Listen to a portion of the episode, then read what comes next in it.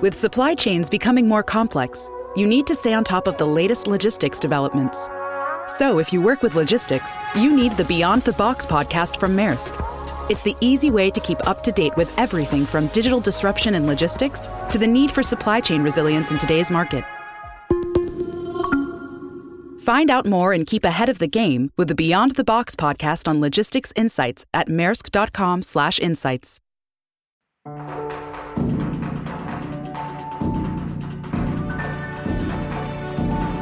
Bienvenidos, esto es ASTI Podcast.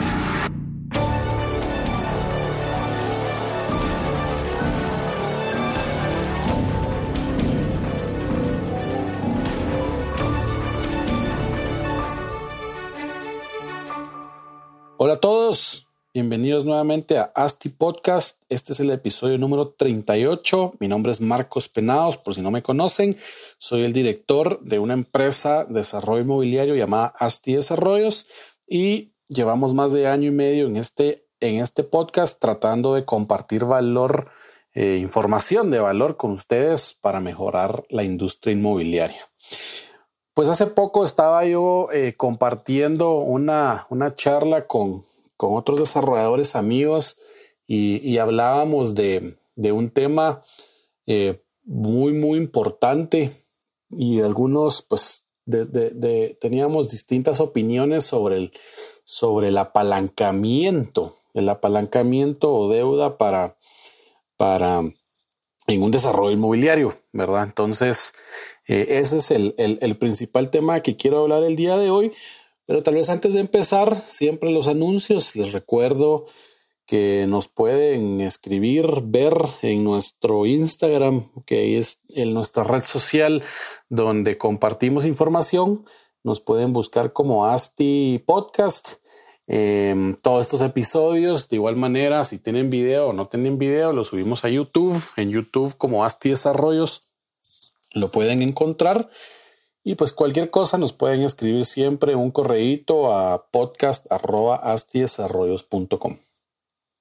Pero bueno, em, el apalancamiento es la relación entre un eh, préstamo y capital propio que invertimos para alguna, cualquier operación financiera en realidad.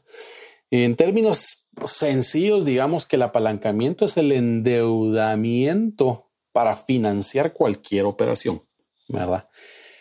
Y yo le digo que el apalancamiento, pues la palabra mágica en real estate, que también nos, nos permite apalancarnos eh, bastante, ¿verdad? Comparación de, de cualquier otro tipo de inversiones donde no, nos, no se puede hacer, pero esta palabra apalancamiento, pues es sumamente poderosa, ¿verdad? El, el, hecho de utilizar el dinero de alguien más para nuestros propios fines es, pues, increíblemente funcional. Estamos, normalmente es, un, es una entidad, es una entidad bancaria quien, quien nos presta, nos presta dinero para que nosotros desarrolladores o inversionistas, pues, podamos construir eh, bienes inmuebles, venderlos y generar pues, rendimientos sobre, sobre con, con, con dinero prestado, llamémoslo así. Y pues em, creo yo que, que, hay un estigma también con, con esta palabra apalancamiento, porque, porque muchos cuando la escuchan apalancamiento o deuda, pues suelen asustarse y dicen, pues yo tengo la plata, yo no quiero, no quiero deberle nada al banco, eh, la connotación de, hablar de esto pues suele ser negativa y, en muchos lados lo, ven así. Y, yo les vengo a decir aquí que no es cierto. Eh, el tema de deuda, pues claro que existe una deuda mala y existe una deuda buena. Pues para entenderlo también, una deuda mala, pues es la que se utiliza para adquirir eh, un bien o un servicio que en realidad no necesitamos o que no nos podemos permitir comprarlo y principalmente que no generan valor ¿verdad? en el tiempo. Eh, y una deuda buena, pues es la que utilizamos para adquirir un servicio o un, o un producto que sí nos generará valor en el tiempo, ¿verdad? que nos va a generar ingresos, nos va a hacer crecer nuestro patrimonio. Y para ver, para ver em, ejemplos pues, claros sobre esto, una inversión en, en, un vehículo, pues es una deuda mala, es un bien que con el tiempo pues, solo pierde valor. Sacarlo de la agencia, solo al sacarlo de la agencia, pues pierde ya eh, una, buena parte de su valor y muy difícilmente eh, un vehículo se, se puede vender más alto de lo que lo compramos en, un año o dos años después, a menos de que sea algún vehículo de colección o algo por el estilo, pero si es un, un, automóvil común y corriente, muy difícil, ¿verdad? Em, al contrario de invertir en una propiedad para rentarla, ahí es una deuda buena, porque es una deuda que está generando ingresos todos los meses y muy probablemente este, este bien inmueble pues va a aumentar de valor, ¿verdad?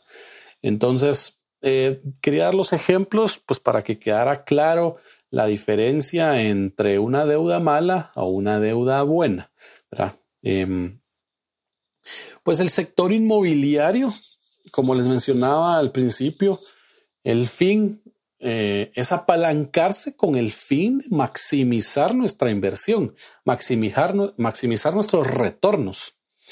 En, la, en, en el mundo financiero existe algo que se llama la tasa mínima aceptable de rendimiento, la cual va ligada mucho al riesgo que, que, que, queremos como inversionistas pues asumir en cualquier tipo de operación. Eh, que, va muy ligado a todo el tema de, diversificación que, tiene el inversionista, pero mm, la tasa mínima aceptable de rendimiento es lo que buscamos como mínimo si queremos invertir nuestra plata ahí. Entonces, una persona común y corriente, al querer invertir una buena parte de, su dinero en la industria inmobiliaria, eh, digamos, como mencionábamos en el, en el, en el episodio pasado, una, invertir sus ahorros en la industria inmobiliaria, lo van a ver con mucho riesgo, porque pueden perder todos sus ahorros, llamémoslo así, y solo lo verán con buenos ojos si el rendimiento es muy, muy atractivo para ella o para él, ¿verdad? Quiere decir que el costo de su dinero o esta tasa mínima aceptable de rendimiento va a ser muy alto. Ahora, como mencionaba también anteriormente, normalmente un ente financiero, un banco, eh, ellos tienen muy diversificadas sus inversiones. Para ellos, pues esta, esta diversificación disminuye el riesgo de prestar esta plata, ¿verdad? Porque eh, para ellos esta diversificación hace que algunas inversiones les va muy bien, en algunas no tan bien, y logran balancear los rendimientos y al final ellos también tienen su tasa mínima aceptable de rendimiento, la cual con esta diversificación pues, pues normalmente lo, lo, logran obtener, ¿verdad? Em, y es al final el tema de diversificar es, es, no colocar todos los huevos en una sola canasta, ¿verdad? Eso es, es, es el, el, tema principal ahí. Pero bueno, por lo cual, em, como les decía, las tasas a, los, a las que prestan los bancos a un potencial desarrollo inmobiliario va a ser bastante, bastante más baja que la que esperaría esta persona que hablamos que está invirtiendo su, plata en un desarrollo. Em, va, a ser, va, a ser bastante más bajo a lo que esperamos, ¿verdad? Entonces, una persona normal, si yo, te, si yo les pregunto a ustedes que nos están escuchando ahorita, eh, inviertan en mi proyecto de desarrollo inmobiliario, que es un proyecto de, vivienda vertical de tantas unidades que se va a desarrollar en tres, cuatro años. Y yo les pregunto a ustedes, ¿qué porcentaje de rendimiento esperarían para invertir conmigo?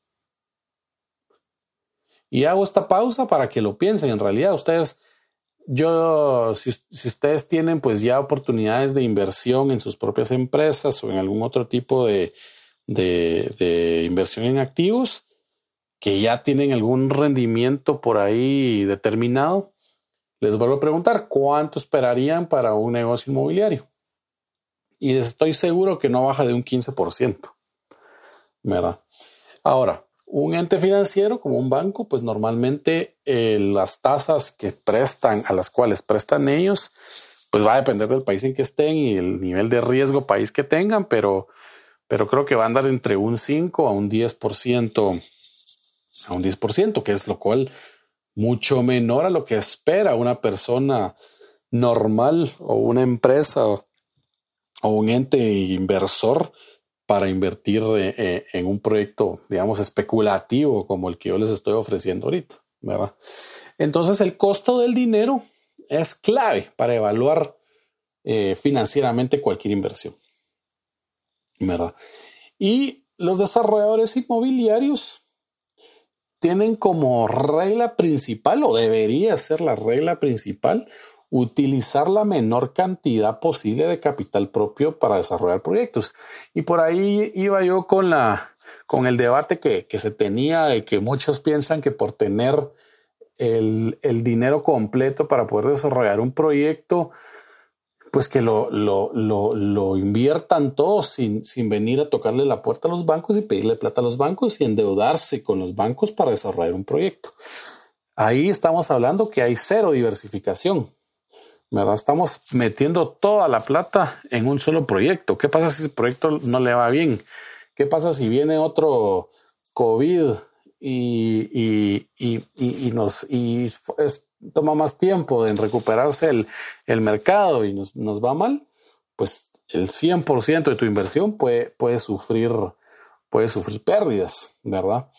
Pero entonces ahí es donde tenemos, tenemos que regresar a lo que les decía. La regla principal es utilizar la menor cantidad posible de capital, porque nos va, lo, nos va a lograr que diversifiquemos. Y esto lo podemos ver con un ejemplo, con un ejemplo claro. Supongamos que tenemos 3 millones de, dólares disponibles para invertir en proyectos inmobiliarios. Y yo les voy a dar dos opciones. Miren, inviertan los 3 millones de dólares en un solo proyecto sin apalancarse. O, opción 2, invertir un millón de dólares en tres proyectos donde los tres proyectos se apalancan con banco. O sea, digamos que los otros los tres proyectos necesitan una inversión total de 3 millones de dólares, quiere decir que la opción 2, tenemos tres proyectos, cada proyecto le pide 2 millones prestado al banco. O sea, en total son 6 millones y nosotros estamos invirtiendo uno y uno y uno. ¿Por cuál serían? ¿Opción 1 u opción 2? Y yo creo que la respuesta es clarísima. Al invertir en los tres proyectos estoy diversificando mi inversión. ¿verdad? Está disminuyendo mi riesgo de perder 3 millones de dólares de un solo. Si algo sale mal en uno de los proyectos, pues tal vez lo logro balancear porque en, el, en uno me fue bien, en el otro me fue más o menos y en uno me fue mal. Logramos por ahí balancear los retornos y al final salimos, salimos eh, logrando tal vez nuestra, nuestra tasa mínima aceptable de, rendimiento, ¿verdad? Entonces, el, apalancamiento que les digo es poderosísimo, ¿verdad? Poderosísimo para, para el crecimiento, para, para poder generar más. Apalancándonos o usar este dinero prestado, podemos escalar empresas o proyectos muchísimo más rápido que utilizando solo nuestro capital propio. Em, y tal vez por aquí les voy a dar un par de, un par de datos importantes que tampoco es, es, es eh, es, bueno, es, es casi imposible, aunque sí se puede hacer, hacer un proyecto sin ningún, poner ningún centavo. ¿A qué me refiero? A, a, a, a no colocar ningún, ningún quetzal como, o dólar como equity, ¿verdad? Normalmente los bancos piden para que nos presten dinero que la relación entre el capital propio y la deuda sea de, de uno a dos. Uno siendo el capital y dos partes de apalancamiento, ¿verdad? Si lo vemos en números, si tuviéramos un proyecto que cuesta 10 millones de dólares, nosotros tendríamos que invertir una de las, de, de las tres partes, o sea, 3, 3 millones 333 mil 333.33 dólares, y el banco nos prestaría 6 millones 666 mil 666.67 dólares, ¿verdad? Esa sería la relación normal que se maneja entre, entre equity y deuda de un proyecto inmobiliario. Em, y esa es ahí la regla, pues como les decía, ustedes pues de repente consiguen en, ese, en esos 3.3 eh, 3, millones de dólares eh, que les aporten la tierra, o, que el arquitecto aporte sus servicios, que el abogado aporte sus servicios, pues ahí pueden ir disminuyendo la necesidad o la inversión de ese capital propio y por ahí pues está la, la, la que el, el, negocio más grande en un desarrollo inmobiliario especulativo, ¿verdad? Entonces, regresando al tema, pues en un proyecto inmobiliario estamos viendo que hay una entidad financiera que nos está prestando dos de las tres partes de, del capital completo que se necesita para desarrollar un proyecto inmobiliario. ¿Qué, qué, qué otra inversión en activos nos da, nos puede dar eso? ¿verdad? Nadie, ningún banco te va, a venir y te va a prestar dinero para que vengas a invertir en criptomonedas. Pero yo no puedo llegar al banco y decir, banco, eh, voy a invertir, quiero invertir 3 millones de dólares en criptomonedas y voy a ganar tanto, entonces yo les voy a poder pagar tanto, ¿verdad? No hay ningún soporte para el banco, no hay ningún ninguna garantía de que eso vaya a pasar. En el negocio inmobiliario siempre hay una garantía tangible, que es la tierra, que es la construcción que uno va, pues, pues, valga la redundancia, construyendo conforme pasa el, conforme pasa el tiempo. Siempre tiene una garantía, siempre tiene ese bien tangible el cual el banco en cualquier momento pues va mal y tiene, tiene el, activo en sus manos para poder rematar, ¿verdad? Y pues la industria, la industria del real estate tiene el poder de aprovechar este increíble beneficio que se llama apalancamiento. Y entonces, pues a todos aquellos desarrolladores que que, tienen la, visión de meter el 100% de equity de su dinero, pues les digo, están completamente equivocados. Tienen la visión del desarrollo inmobiliario a mal, ¿verdad? Em, y bueno, también el, apalancamiento, pues siempre tiene sus riesgos. También va en la parte donde se debe aprender a utilizarlo de la mejor manera posible. Puede ser que por ahí, si uno estructura un, un préstamo bancario donde pues sin saber y donde el banco pues les impone un montón de cosas que, em, que, que, no pueden ser muy positivas para un proyecto o que simplemente los va, los va a hacer que se traben, por ahí puede, puede haber un riesgo muy grande en, en perder plata o, o, quedarse más tiempo pagando intereses al, al banco, ¿verdad? Pero la reflexión con este tema pues es perderle el miedo al apalancamiento. Eso sí, eh, estudiemos bien nuestros, nuestros modelos financieros, eh, analicemos bien, platiquemos con los bancos sobre las condiciones que nos pueden dar, que sean, que sean eh, pues acorde a nuestro modelo financiero, que sea un ganar-ganar entre ellos y nosotros.